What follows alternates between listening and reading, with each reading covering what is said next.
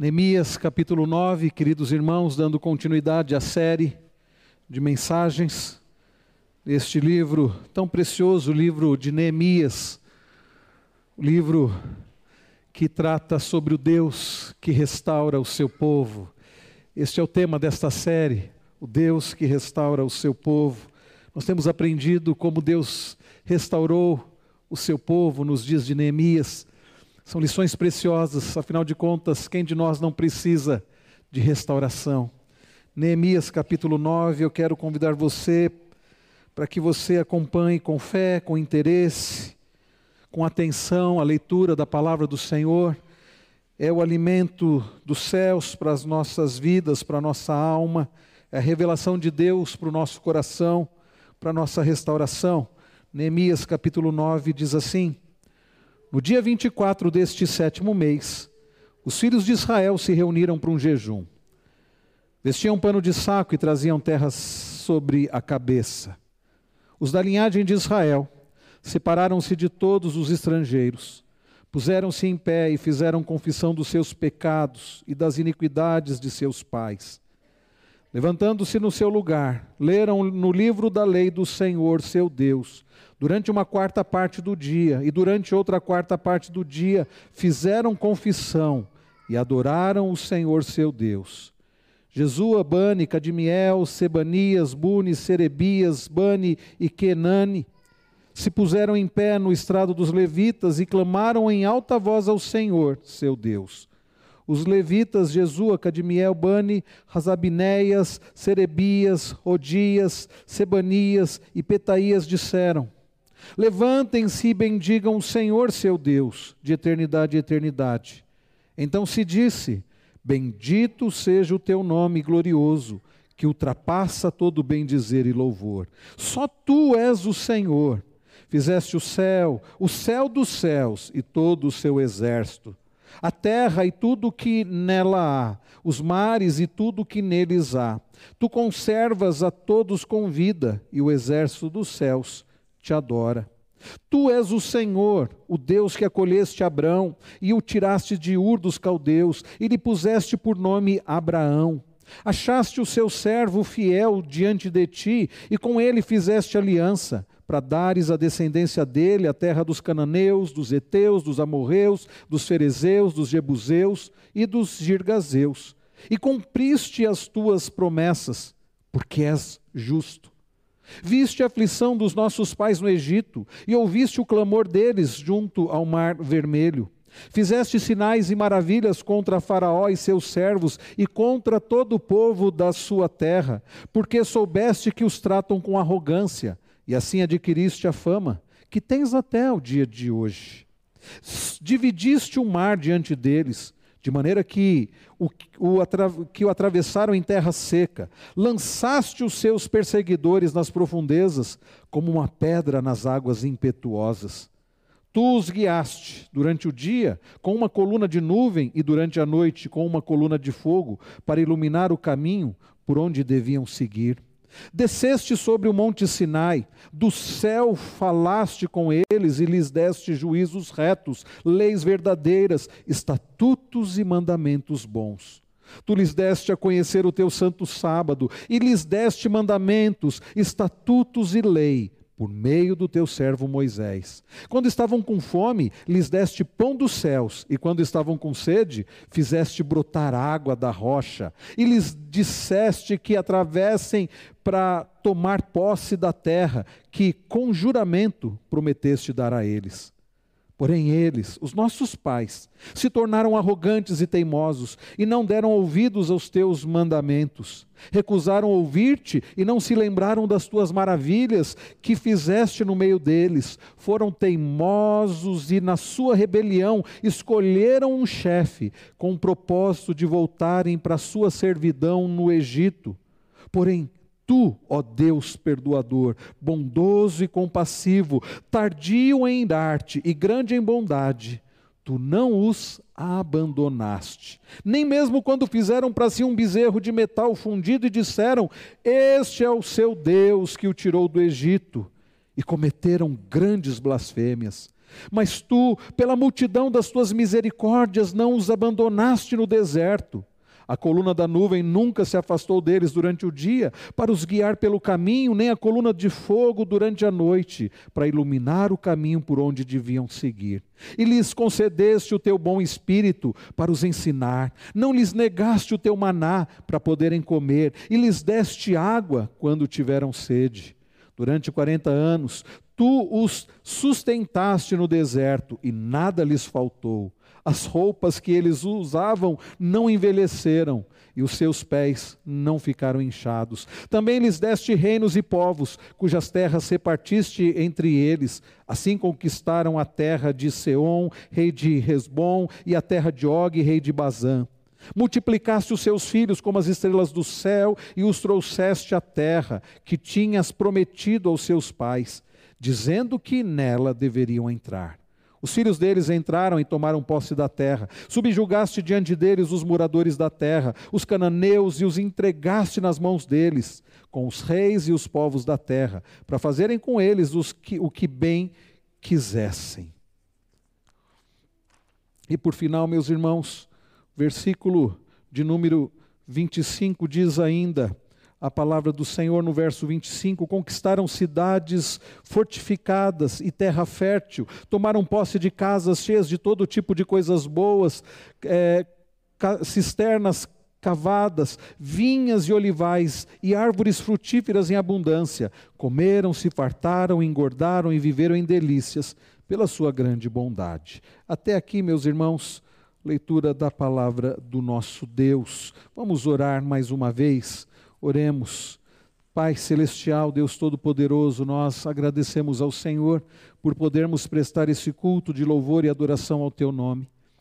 Nós agradecemos ao Senhor pela Tua palavra e agora pedimos, fala conosco, ó Deus, a Tua palavra já foi lida Agora, Senhor, abençoa a pregação, a explanação, a explicação e a aplicação da tua palavra. Ajuda-nos, ó Deus, a não dispersarmos. Ajuda-nos, ó Deus, a mantermos a nossa atenção, a sermos bons ouvintes e também praticantes da tua palavra. Fala também ao coração das crianças, ó Pai, para que elas cresçam aprendendo sobre o Senhor, quem o Senhor é, e para que elas amem ao Senhor de todo o coração. É no nome precioso de Jesus Cristo aquele que pagou todo o preço, que riscou a cédula que era contra nós, aquele através do qual nós temos vida e vida e abundância. É no nome dele que nós oramos gratos. Amém. Queridos, imaginem numa obra de reforma, de restauração, de reconstrução, você contratar uma equipe para essa reforma e a equipe chegar e a equipe então ter dificuldade dizendo assim: nós não sabemos como trabalhar. Nós não sabemos o que fazer. Nós não sabemos como utilizar as ferramentas. Nós não sabemos como, nós não temos conhecimento para isso. Ou então uma equipe preparada para realizar a reforma e, e é contratada e a pessoa que contrata diz assim: "Mas eu não sei o que precisa ser feito. Eu não sei o que vocês devem fazer. Eu nem sei se é preciso fazer algo, quando na verdade é." Queridos, não basta, ah, inclusive, ah, saber o que precisa ser feito. É preciso saber fazer o que precisa ser feito. Não basta detectar que algo precisa ser reformado, restaurado, reconstruído, re, é, reconstituído, seja o que for. É preciso saber o que fazer. Porque se você for tentar restaurar algo, reformar algo, sem saber como fazer, você pode piorar.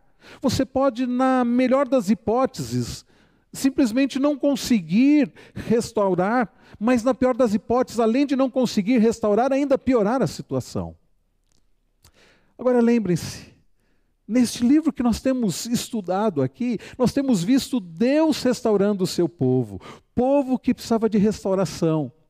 Mas sabe, queridos, depois de muros restaurados, portões edificados, casas começando a ser restauradas, templo reconstruído, a vida espiritual do povo também precisava ser restaurada.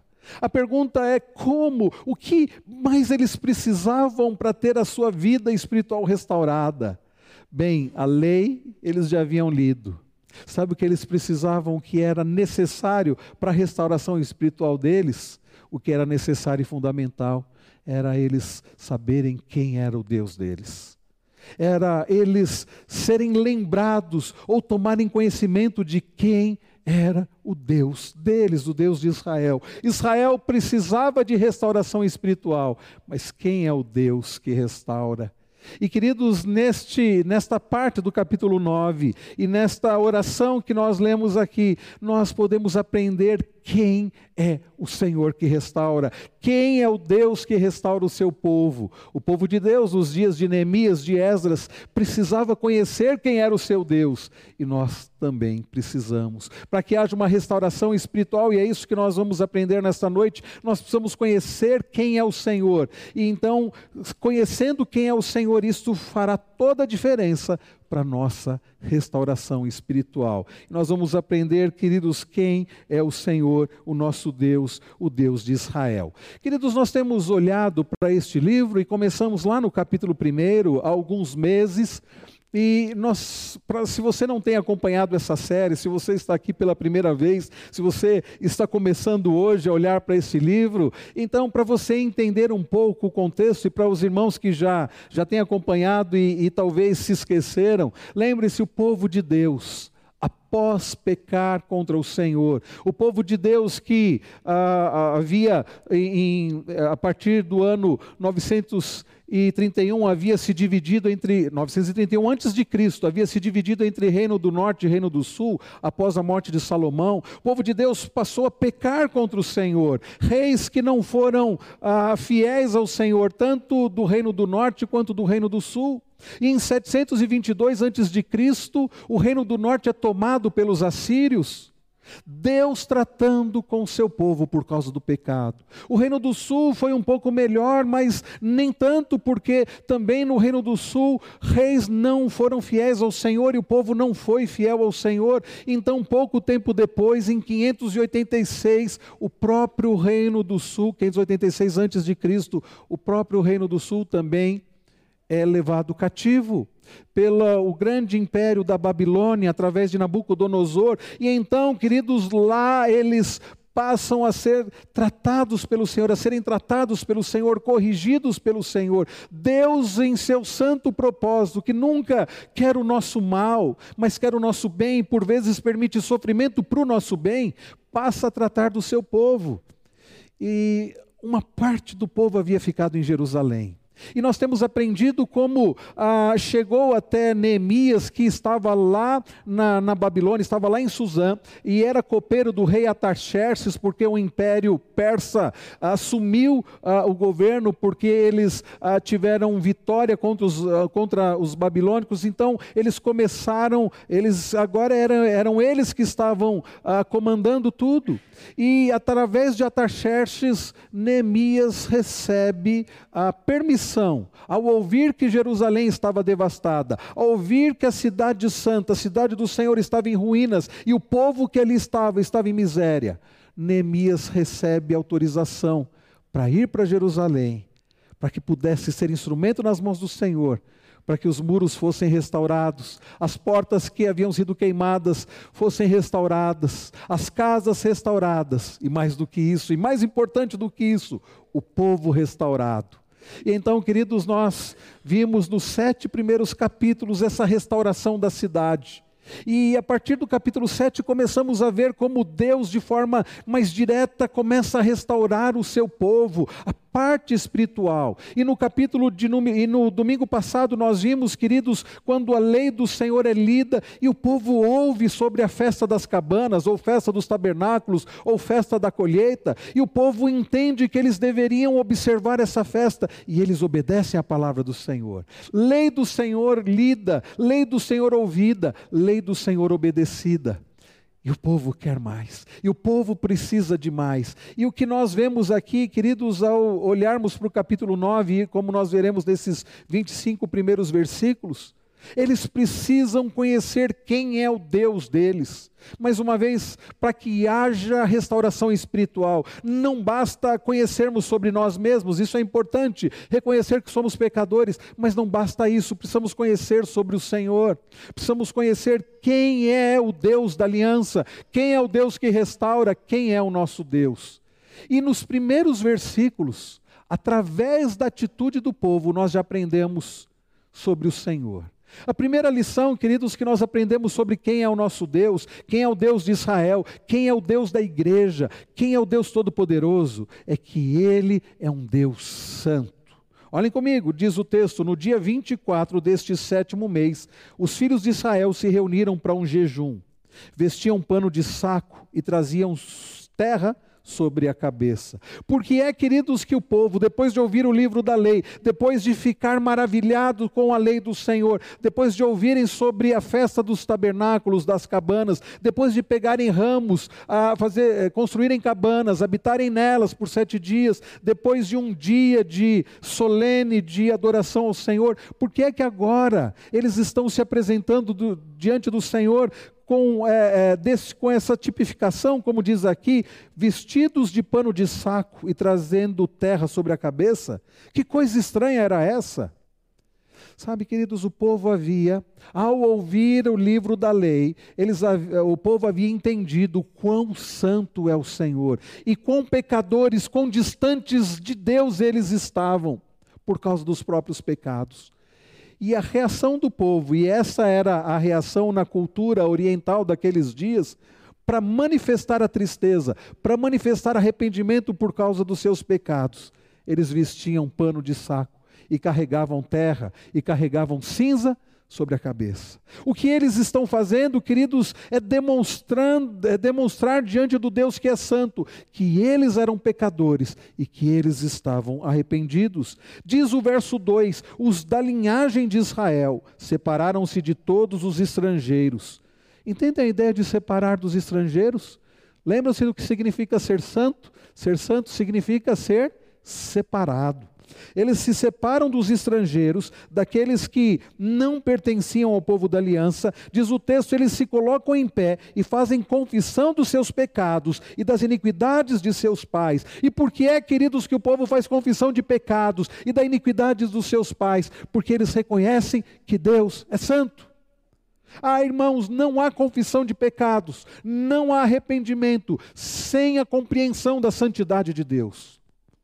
Enquanto nós acharmos que Deus é um igual a nós, enquanto nós acharmos que Deus não é diferente de nós, enquanto nós acharmos ou nós acharmos que somos bons e merecedores, não haverá arrependimento, não haverá confissão, não haverá mudança de vida. E para que haja arrependimento, para que haja mudança de vida, é preciso reconhecer que Deus não é igual a nós. Ele é um Deus santo. A santidade de Deus, queridos, ela é por demais importante. Não é por acaso que nós lemos nas Escrituras, por exemplo, na visão de Isaías, ele, ele relatando santo, santo, santo. Por que é que aqueles seres é, espirituais e angelicais diziam santo, santo, santo? É o hebraísmo, significa santíssimo. Não é por acaso que a palavra kadosh do hebraico, e hagios do grego aparecem diversas vezes nas Escrituras, mostrando quanto Deus é santo. O nosso Deus tem como característica, é, nós não podemos é, colocar um atributo de Deus acima dos demais, mas como disse um teólogo, a, a, a santidade de Deus, atributo a perfeição de Deus da sua santidade, liga todos os demais atributos: bondade, misericórdia, fidelidade, todos os demais atributos de Deus, justiça, seja qualquer outra perfeição de Deus, está ligada a essa sua perfeição da santidade. Eu percebo, queridos, que falhamos por vezes, que a igreja falha por vezes, por não compreender o quão santo é o Senhor. E por isso que muitas vezes as pessoas cantam qualquer coisa, falam qualquer coisa diante de Deus, se apresentam de qualquer jeito diante do Senhor, vivem de qualquer jeito diante do Senhor, porque ainda não entenderam quão santo é o Senhor. Ah, Moisés entendeu. Quando Deus foi passar, Moisés se escondeu entre a fenda, ele sabia que ele não poderia contemplar a glória do Senhor, tamanho poder e a santidade do Senhor. Isaías fica estarrecido com a santidade do Senhor. E ele, e ele fica estarrecido e entra em angústia, até que lhe é, lhe é tocado para que ele pudesse entender que havia perdão também para a vida dele. Ah, irmãos, ninguém que considera seriamente, de acordo com as Escrituras, quão santo Deus é, pode agir de qualquer jeito e viver de qualquer jeito diante do Senhor. O povo de Deus precisava ser restaurado espiritualmente e compreender o quão santo Deus é era algo fundamental. E eles compreendem, eles compreendem a ponto de agora estarem vestidos de panos de saco, carregando terra, carregando cinza na cabeça e fazendo confissão pelos seus pecados e pelos pecados dos seus pais. E a pergunta que já fica para nós é: será que nós temos compreensão do quanto Deus é santo? Será que nós temos compreensão de quão pecadores nós somos e quanto nós precisamos da graça deste Deus que é santo e do auxílio deste Deus para que possamos viver de forma santa? Será que nós temos tido a compreensão da importância de nos separarmos daquilo que é impuro, de nos separarmos de tudo aquilo que desagrada ao Senhor e vivermos uma vida santa e agradável ao Deus que é santo? Sem compreensão da santidade, da pureza do Senhor, não haverá restauração. Você compreende o quão Deus é santo? Não pense que Deus é um igual a você. Não pense que Deus é um igual a nós. Ele é perfeitamente santo. Ele é essencialmente santo. A santidade de Deus faz parte da sua essência, do seu caráter. Em Deus não há treva alguma, Deus não peca, Deus não erra, não há impureza alguma no Senhor. Ele é santo, santo, santo. Ele é santíssimo. Queridos, é isto que o povo demonstra ter compreendido naqueles dias e que nós precisamos compreender urgentemente. Deus é santo. E diante da compreensão da santidade do Senhor, eles compreendem outra coisa. O Deus que é santo, que é incomparável, ele também é todo-poderoso e ele merece ser adorado. Diz o final do verso de número 3 que depois deles fazerem confissões, eles adoraram ao Senhor, seu Deus. No, a partir do verso 4, nós lemos que Jesua, Bani, Cadmiel, Sebanias, Buni, Sedebias, Bani e Kenani se puseram em pé no estrado dos levitas e clamaram em alta voz ao Senhor seu Deus. E os levitas Jesua, Cadmiel, Bani, Razabinéia, Serebias, Rodias, Sebanias e Petaías disseram: Levantem-se e bendigam o Senhor seu Deus de eternidade e eternidade. E então se disse: Bendito seja o teu nome glorioso, que ultrapassa todo bendizer e louvor. Só tu és o Senhor. Percebem, queridos? Os levitas, aquelas pessoas que estavam encarregadas da parte de culto e da parte espiritual do povo. Eles estão dizendo para o povo: o nosso Deus é o Deus incomparável. O nosso Deus não somente é santo e por ser santo, ele é incomparável e ele é merecedor de ser adorado e de ser servido. Portanto, levantem-se e bendigam o Senhor, seu Deus. Quem é o Senhor? É aquele que merece ser louvado. Quem é o Senhor? Ele é o Deus da aliança. A palavra Senhor que aparece aqui quando ele diz levantem-se e bendigam o Senhor, é o nome de Deus. Percebem que está tudo em letra maiúscula? É o chamado tetragrama sagrado. São quatro consoantes da língua hebraica, Yod, Re, Vav Het, que transliterado seria YHWH, e ninguém sabe qual é a pronúncia desta palavra, porque os judeus não dizem essa palavra tantos e tantos anos, desde que eles acharam que pronunciar esse nome era pecado. Mas ah, alguns estudiosos creem que a pronúncia, talvez a mais próxima, seja Yahvé ou Javé. Há quem acredite que seja Jeová. Mas o que importa é saber que este é o nome que Deus se revela, é o Deus da aliança, o Deus que zela pelo seu povo. Ele é o Senhor, ele é o Deus da aliança, ele é o Deus que estabeleceu a sua aliança com o seu povo e por isso ele precisa ser adorado, ele precisa ser servido. Daí nós lermos: Bendito seja o teu nome glorioso que ultrapassa todo bem dizer e louvor. Só tu és o Senhor. Queridos, nós precisamos compreender que o Deus da Bíblia, o Deus Todo-Poderoso, o nosso Deus, Ele é o Deus incomparável e somente Ele é Senhor. Eu também creio que não haverá restauração espiritual. Se além de não compreendermos que Deus é santo, nós também não compreendermos que Deus é único e verdadeiro. Quantas vezes o Senhor disse isso para o seu povo? Eu sou o Senhor teu Deus, só eu sou o Senhor, fui eu que livrei vocês. Quando nós lemos lá em Deuteronômio 6, o, famado, o famoso Shema, ouve Israel, o Senhor nosso Deus é o único Senhor. Amarás, pois, o Senhor teu Deus de todo o coração, de toda a alma, toda a tua força. Querido, só existe um Deus, e é isso que nós precisamos entender, a tal ponto de, entendendo isso, passarmos isso para as nossas crianças, para os nossos filhos.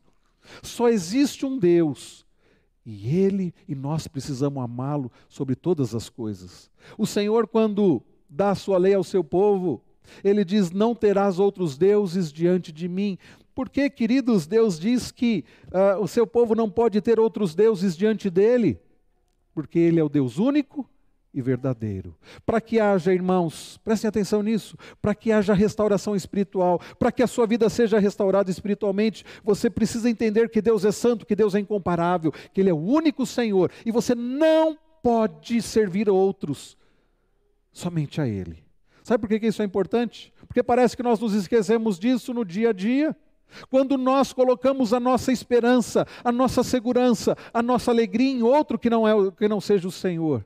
E então o nosso coração, que é enganoso, diz assim para nós: sabe o que você precisa mesmo? Você precisa de daquele carro. Ah, o dia que você tiver aquele carro, aí você vai ser feliz. Ah, você precisa mesmo é daquela casa. O dia que você tiver aquela casa ou a casa própria, o que você precisa é daquele emprego, é daquela posição social, é daquela pessoa, é de ter filhos, é de casar, é disso e é daquilo. É o nosso coração nos fazendo-nos tentar, tentando nos enganar, dizendo que Deus não é suficiente para a nossa felicidade e segurança. Nós precisamos de algo mais. E quando nós acreditamos nessas mentiras do nosso próprio coração, nós passamos a servir ídolos. Eu preciso disso para ser feliz. Olha aí, servindo um ídolo, colocando a expectativa de felicidade e de segurança em algo. Se eu tiver dinheiro, eu vou ter segurança. Se eu tiver aquela pessoa, eu vou ser feliz. Se eu alcançar aquela posição, eu estarei satisfeito. Idolatria do coração. E o que o Senhor nos lembra aqui é que Ele é o único Senhor. Não haverá restauração espiritual enquanto não entendermos que só existe um Deus e neste Deus deve estar a nossa confiança, o nosso prazer, a nossa alegria, a nossa esperança.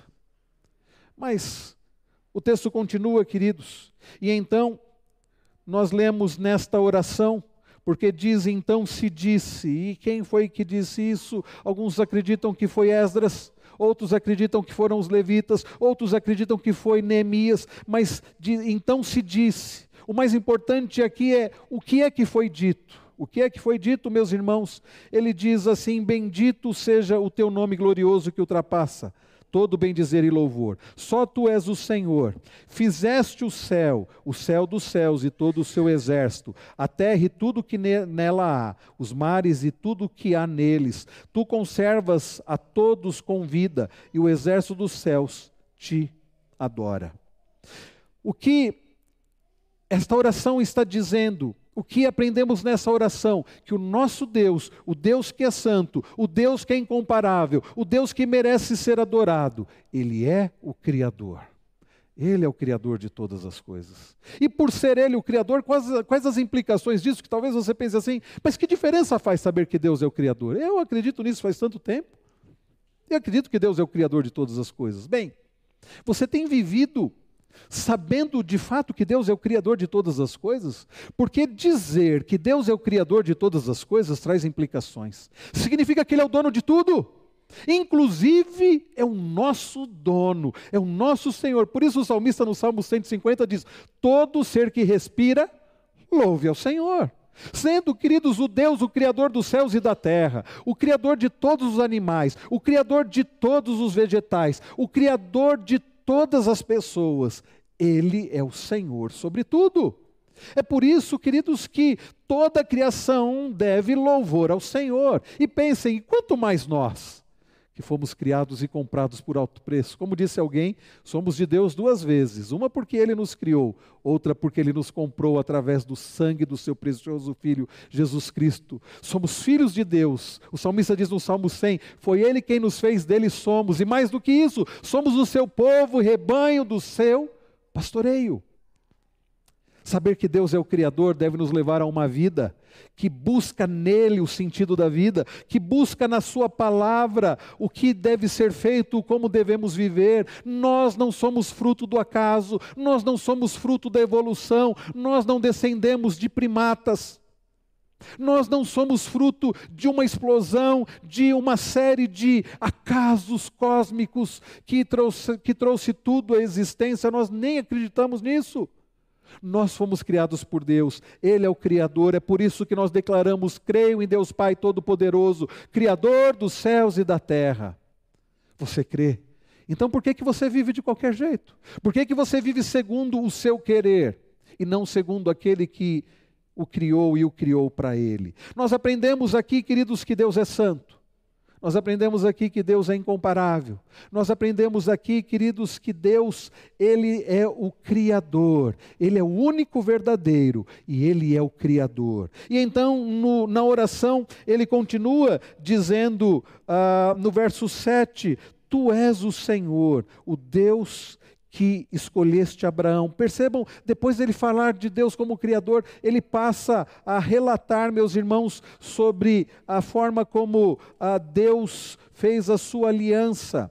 Ele fala da aliança firmada por Abraão, depois dele falar da bondade do Senhor, dele falar da singularidade do Senhor, da santidade do Senhor, ele vai nos ensinar que o Deus a quem nós servimos é o Deus da aliança. Sabe por que, que ele cita Abraão aqui? Porque o povo de Deus precisava lembrar de onde eles vieram. Lembrar de onde vieram, porque eles existiam, fazia toda a diferença. Eles são lembrados que Deus é o Criador, mas eles precisavam lembrar que muito mais do que eles têm, do fato de que eles tinham sido criados por Deus, todos os demais também tinham sido criados, mas eles eram um povo especial. Daí, nesta oração, o autor desta oração vai citar pai Abraão. Vai citar pai Abraão. Ele vai dizer assim: Tu és o Senhor, o Deus que escolheste Abraão e o tiraste de Ur dos caldeus e lhe puseste por nome Abraão. Irmãos queridos, não fosse o fato de Deus ter escolhido Abraão, não fosse o fato de, ter, de Deus ter resolvido amar aquele homem, fazer com ele uma aliança, e fazer com ele uma aliança de ser o Deus dele, o Deus da sua descendência, aquele povo dos dias de Neemias não seria povo de Deus. Não seria povo de Deus.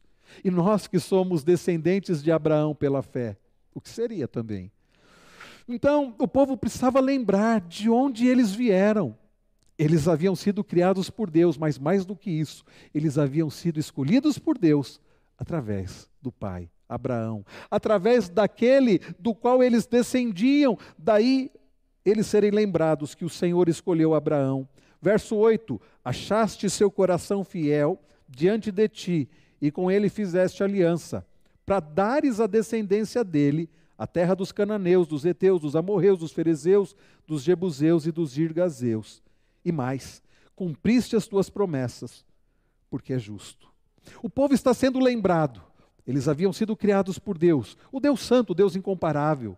Eles haviam não somente sido criados por Deus, haviam sido escolhidos por Deus através de Abraão. Irmãos, isso faz toda a diferença. Você já parou para pensar nisso? Não foi você que escolheu a Deus coisa nenhuma. Não foi você que abriu o coração para Jesus entrar. Sabe o que aconteceu? Deus, em sua infinita graça, bondade e amor, resolveu te amar. É você mesmo. Você que pertence ao Senhor Jesus, você só pertence ao Senhor porque Ele te escolheu. Hoje nós falávamos sobre isso na classe de catecúmenos, nós estamos estudando sobre os solas da reforma, e nós temos visto isso. Não há nada em nós que nos faça merecedores da salvação. Lá em Efésios 2, Paulo diz que Deus, sendo rico em misericórdia, por causa do grande amor com que nos amou, ele nos deu vida pela graça, sois salvos. O que estava fazendo diferença para a restauração do povo de Deus nos dias de Neemias era eles serem lembrados da santidade de Deus, da exclusividade de Deus e também do Deus que é o Criador e, mais do que isso, o Deus que os havia escolhido como seu povo. Mesmo que o fato deles não sendo perfeitos, Mesmo o fato de Abraão não ser perfeito, mas Deus resolveu escolhê-lo e fazer com ele uma aliança. Nós, queridos, somos povo de Deus. Nós aprendemos domingos, há poucos domingos, olhando lá para 1 Pedro, nós uh, aprendemos, fomos lembrados das palavras de Pedro: Vós sois raça eleita, nação santa, povo de propriedade exclusiva de Deus. Isto faz toda a diferença para a nossa restauração espiritual. Nós não apenas fomos criados por Deus, mas fomos escolhidos por Deus. E que mais, queridos, aprendemos acerca do Senhor aqui? Vejam também o que diz, uh, ele, ele é o Deus que cumpre promessas. Deus, conforme diz aqui a palavra no verso 8, foi aquele que fez uma aliança com Abraão, fez promessas a Abraão, e mais do que isso, cumpriu essas promessas. Fez aquele homem idoso que não tinha condições humanas para ser pai, casado com uma mulher idosa, estéril, fez com que aquele casal tivesse um filho. Isso é ou não é um milagre? Deus cumprindo a promessa. Fez, queridos, cumpriu promessas, promessas a Abraão e a descendência de Abraão. Irmãos, para nossa restauração espiritual, nós precisamos aprender que o nosso Deus é o Deus da aliança e o Deus fiel. É o Deus que cumpre promessas não porque nós merecemos, mas porque Ele é justo. Viram que diz o final do versículo de número 8? Porque é justo. Sabe, quando eu leio isso, me vem à mente um outro texto. Sabe que texto? 1 João 9. Se confessarmos os nossos pecados, Ele é fiel e justo para nos perdoar os pecados e nos purificar de toda injustiça. Porque é, queridos, que quando nós confessamos nossos pecados, somos perdoados.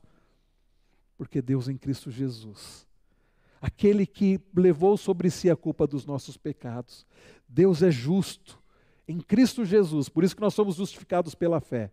E é por isso que Deus nos perdoa. Não é porque somos merecedores, mas por causa dos méritos de Cristo. E então ele diz, nos ensina mais a respeito do Senhor. Ele é o Deus que é santo. Ele, queridos, é o Deus que é incomparável, o Criador, aquele que nos escolheu, aquele que é justo, fiel. Aquele também, meus irmãos, que é amoroso, bondoso. Olha o que ele diz a partir do verso de número 9. Vejam, quem fez essa oração está relembrando uh, o Êxodo agora. Ele diz assim: Viste a aflição dos nossos pais no Egito, e ouviste o clamor deles junto ao Mar Vermelho.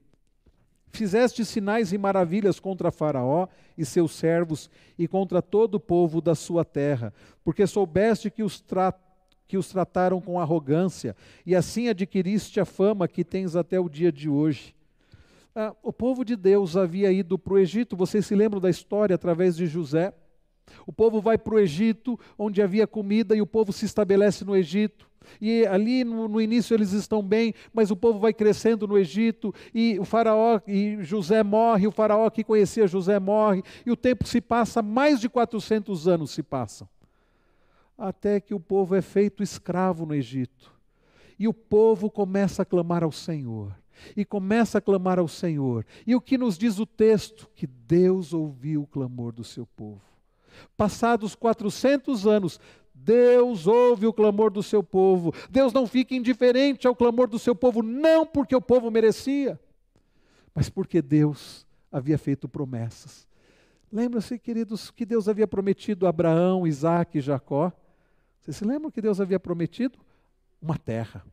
E Deus havia feito promessas aos patriarcas, e Deus é o Deus que cumpre promessas. E ele havia prometido ser o Deus do seu povo, Deus zeloso, fiel, que cuida, que salva, que cura, que abençoa. E então ele manda Moisés. E através de Moisés, Deus manda sinais, e Deus manda as dez pragas, e Deus liberta o seu povo do Egito.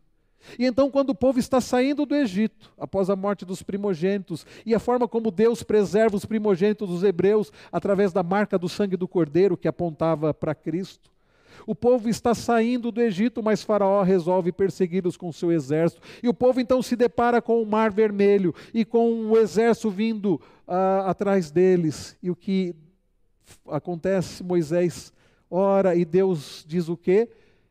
Mande ao povo que marche. E então o que acontece, meus irmãos, nós temos a lembrança disso aqui nesse texto. Diz assim o verso de número 11: Dividiste o mar diante deles, de maneira que o atravessaram em terra seca, lançaste os seus perseguidores nas profundezas, como uma pedra nas águas impetuosas. Deus abre o mar, o povo passa com os pés a seco, e quando vem Faraó com um exército atrás do povo, Deus fecha o mar e os mata ali. Queridos, o que nós somos lembrados através dessa oração que o nosso Deus, apesar de nós, é o Deus fiel, é o Deus que ouve o nosso choro, é o Deus que ouve o nosso clamor, é o Deus que vê a nossa dor. E Ele não fica indiferente à nossa dor. Eu não sei o que você tem passado, eu não sei o que o tem afligido, mas uma coisa eu sei: nós pertencemos a um Deus que é tão bondoso, tão misericordioso, tão amoroso, que Ele ouve o nosso clamor ele conhece as nossas dores. Sabe por quê? Porque ele é homem de dores e que sabe o que é padecer. Como um de quem os homens escondem o rosto, foi desprezado. Nós temos um Senhor que se compadece de nós, um Senhor que sofreu dores terríveis, um Senhor que foi esbofeteado, que foi cuspido, que foi maltratado, que foi traído, que foi abandonado, que foi cravado numa cruz. E disse assim: Pai, perdoa, eles não sabem o que fazem. Aquele que é o pastor das ovelhas, que morreu em favor das suas ovelhas, aquele que sabe o que é sofrer, aquele que sabe o que é a dor, é aquele que se compadece da nossa dor. Os discípulos no, no barco, está lá no final de Marcos 4, eles estão com Jesus e vem a tempestade, e eles ficam apavorados e eles correm, Jesus está dormindo, está cansado. Quantas curas, quantas quantos demônios Jesus expeliu, quantas pessoas ele atendeu, e Jesus estava cansado, quantos quilômetros ele havia caminhado. E então Jesus está dormindo profundamente naquele barco, dormindo calmamente, sendo ele o Senhor dos Senhores, o que Jesus haveria de temer. E os discípulos acordam Jesus dizendo assim: Mestre, o Senhor não te importa que morramos? E Jesus desperta e sendo aquele que é o Criador dos céus e da terra, simplesmente ele dá ordem à criação. E ele diz ao mar e ao vento: aquieta-te. E diz as Escrituras que no mesmo instante se fez grande bonança. É o Criador dos céus e da terra. E como o mar e o vento não obedeceriam ao Criador de todas as coisas? Mas os discípulos que acordaram Jesus dizendo: não, o Senhor não se importa com a nossa dor. Agora eles estão admirados. Jesus olha para eles e diz assim: Por que é que vocês são tão medrosos? Por que é que vocês não têm fé? Por que é que vocês não creem em mim como Deus Todo-Poderoso? Em outras palavras, é o que Jesus estava dizendo. E um olha para o outro dizendo: Quem é este que até o vento e o mar lhe obedecem? Quem é este que a própria criação dá ouvidos a ele e o obedece? É aquele que tem todo o poder, é aquele que se importa com a nossa dor. Ele se importa sim com a nossa dor. Ele se importou com a dor do seu povo no Egito, e ele se importa com a nossa dor hoje. E é por isso que Jesus disse: Vinde a mim, todos que estáis cansados e sobrecarregados. Venham para mim, que eu vou cuidar de vocês. Aprendam de mim, que sou manso e humilde de espírito. Então, queridos, nós aprendemos sobre o Deus que ouve o clamor do seu povo, o Deus que é bondoso, o Deus que é misericordioso. E olha o que mais o, o, o autor aqui diz nesta oração, verso 12: Tu os guiaste. Está falando quando Deus liberta o seu povo e o povo vai peregrinar pelo deserto, nos 40 anos no deserto. Tu os guiaste durante o dia com uma coluna de nuvem e durante a noite com uma coluna de fogo, para iluminar o caminho por onde deviam seguir. Desceste sobre o monte Sinai, do céu falaste com eles e lhes deste juízos retos, leis verdadeiras, estatutos e mandamentos bons. Percebem, queridos, quem é o Senhor? É aquele que se revelou ao seu povo, é aquele que guiou o seu povo, é aquele que manifestou a sua vontade ao seu povo através da sua lei. Este é o nosso Deus, o Deus que nos tem guiado. E como Deus nos guia? Através da sua palavra. Lâmpada para os meus pés é a tua palavra e luz para o meu caminho. Queridos, Deus continua a guiar o seu povo, não com colunas de fogo, nuvens, mas através da Sua palavra. Quem é o nosso Deus? É o Deus que nos guia, é o Deus que nos orienta, é o Deus que que manifesta a sua palavra através da, manifesta a sua vontade através da sua palavra. O que mais, queridos? Verso de número 14. Desculpa, irmãos. Tu lhe deste a conhecer o teu santo sábado, e lhes deste mandamentos, estatutos e lei por meio do seu servo Moisés. Quando estavam com fome, lhes deste pão dos céus. Quando estavam com sede, fizeste brotar água da rocha, e lhes disseste que entrassem para tomar posse da terra, que com juramento prometeste dar a eles. Irmãos, o povo de Deus estava sendo lembrado que Deus é santo, que Deus é incomparável, Ele é o Criador, foi Ele quem escolheu o seu povo. Ele é aquele que ouve o clamor do seu povo, que guia o seu povo, que se revela para o seu povo. Ele é aquele que sustenta o seu povo. O povo tinha fome? Deus alimentava. O povo tinha sede, Deus dava água. O povo tinha frio, Deus aquecia. O povo tinha o sol do deserto, Deus fazia sombra. O povo precisava de orientação, Deus guiava. Só que o autor lembra algo. Porém, aí vem um porém no verso 16: mesmo o povo sendo suprido, cuidado, sustentado, guiado pelo Senhor, qual foi a reação do povo nos dias de Moisés no deserto? Porém, eles, os nossos pais, se tornaram arrogantes e teimosos e não deram ouvidos aos teus mandamentos, recusaram ouvir-te, não se lembraram das tuas maravilhas que fizeste no meio deles, foram teimosos na sua rebelião, escolheram um chefe com o propósito de voltarem para a sua servidão no Egito. Sabe o que o povo fez? Mesmo tendo experimentado todas aquelas maravilhas, o povo se voltou contra o Senhor. Mesmo alimentados, guiados pelo Senhor, o povo, bastou Moisés se ausentar um pouco, eles fizeram um bezerro de ouro. Deixaram de adorar o Criador, aquele que os havia escolhido e liberto, para adorar uma imagem de um animal que come capim. Já pararam para pensar quão sério é isso? É muito sério. Mas o, no, o texto continua e diz assim: Porém, tu, ó Deus perdoador, bondoso e compassivo, tardio em irar-te e grande em bondade, tu não os abandonaste, nem mesmo quando fizeram para si um bezerro de metal fundido e disseram: Este é o seu Deus que o tirou do Egito e cometeram grandes blasfêmias, nem mesmo quando o povo cometeu tamanha blasfêmia, nem mesmo assim, nem mesmo nesse momento o Senhor abandonou o seu povo. E por que, queridos, que Deus não abandonou o seu povo quando o povo merecia ser abandonado? Porque Deus é o quê? Ele é fiel à sua aliança. Porque Deus é bondoso, porque Deus é misericordioso, porque Deus é perdoador. Como isso faz diferença para nós? Para nossa restauração espiritual, porque nós não somos diferentes do povo de Deus, nem nos dias de Moisés, nem nos dias de Neemias, nós pecamos contra Deus. Quantas maravilhas o Senhor tem feito, e, e não foi. Você pode dizer assim: ah, mas eu não vi Deus abrir o mar vermelho, Deus não mandou Moisés para me libertar. Não, Deus fez algo muito maior. Deus enviou Jesus Cristo. Jesus Cristo para morrer na cruz em nosso lugar. E quantas vezes nós temos feito bezerros de ouro e adorado bezerros de ouro, quando nós, mais uma vez, seguimos o nosso coração e colocamos nossa alegria, segurança, prazer e esperança em coisas e pessoas que não o próprio Deus. Mas a boa notícia para nós é que quem é o Senhor? Ele é um Deus compassivo, perdoador, é um Deus paciente, tardio em irar-se, de grande bondade, e Ele não nos abandona. Eu quero dizer para você isso, e a palavra do Senhor que está dizendo: nós temos um Deus que não nos abandona, um Deus que é fiel, apesar de nós sermos infiéis, um Deus que é bondoso, que é perdoador.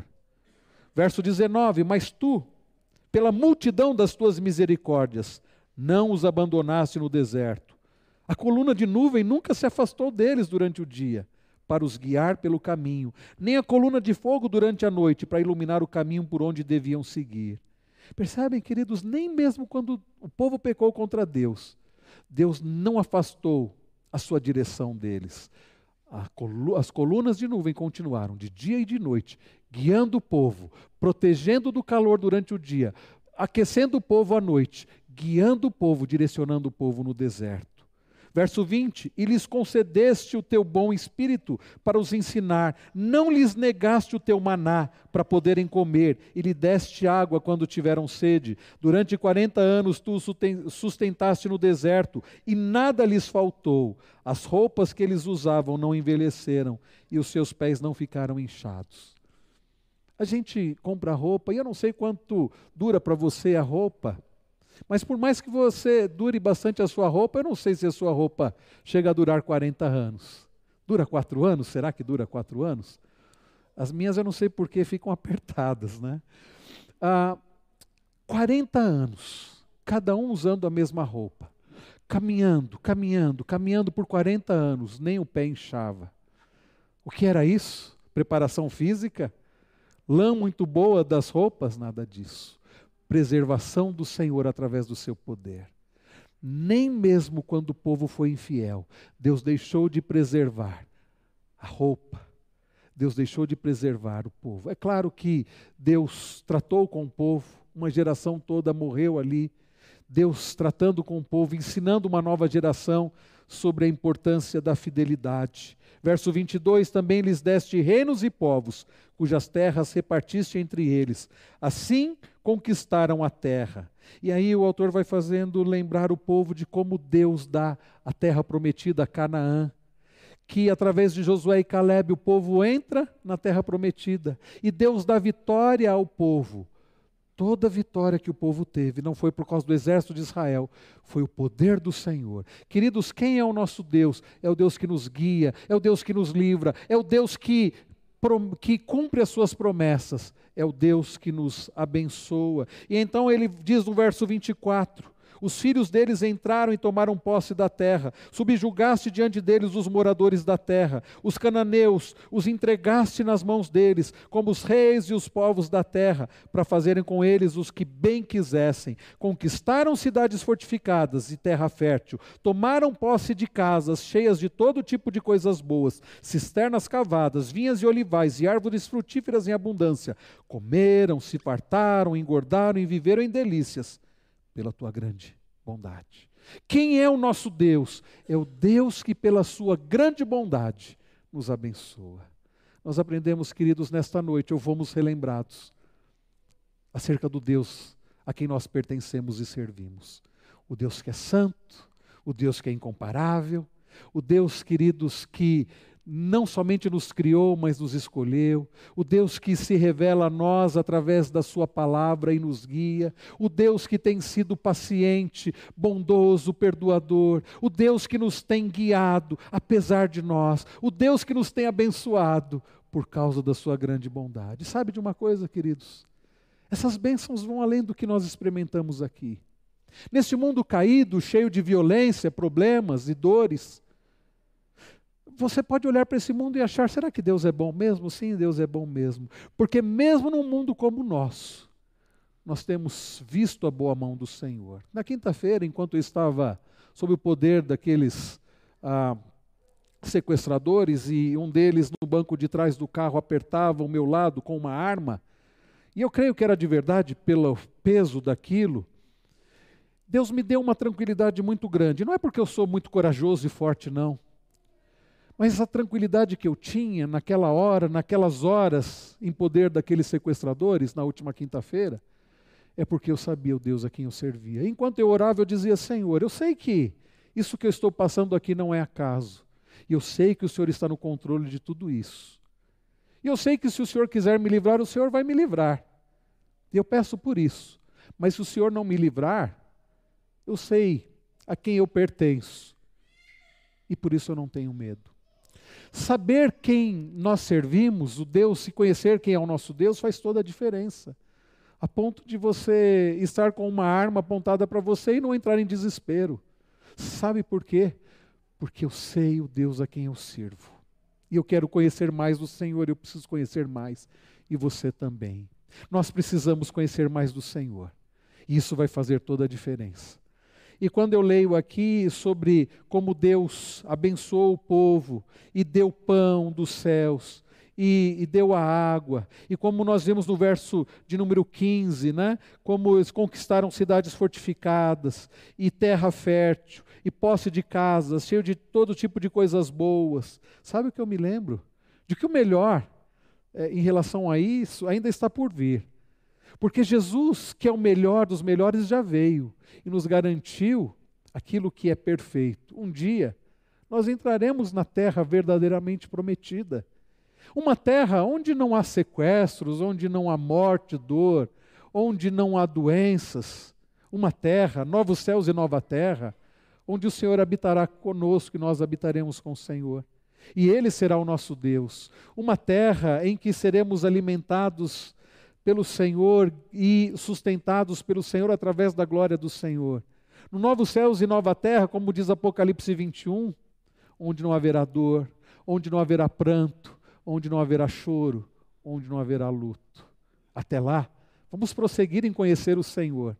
Porque o nosso conforto, como diz o precioso catecismo de Heidelberg, na pergunta de número 1, um, a resposta à pergunta de número 1, um, o nosso conforto, a nossa segurança nesta vida e na morte, é que nós pertencemos ao Senhor. Corpo e alma somos do Senhor, nesta vida e na morte.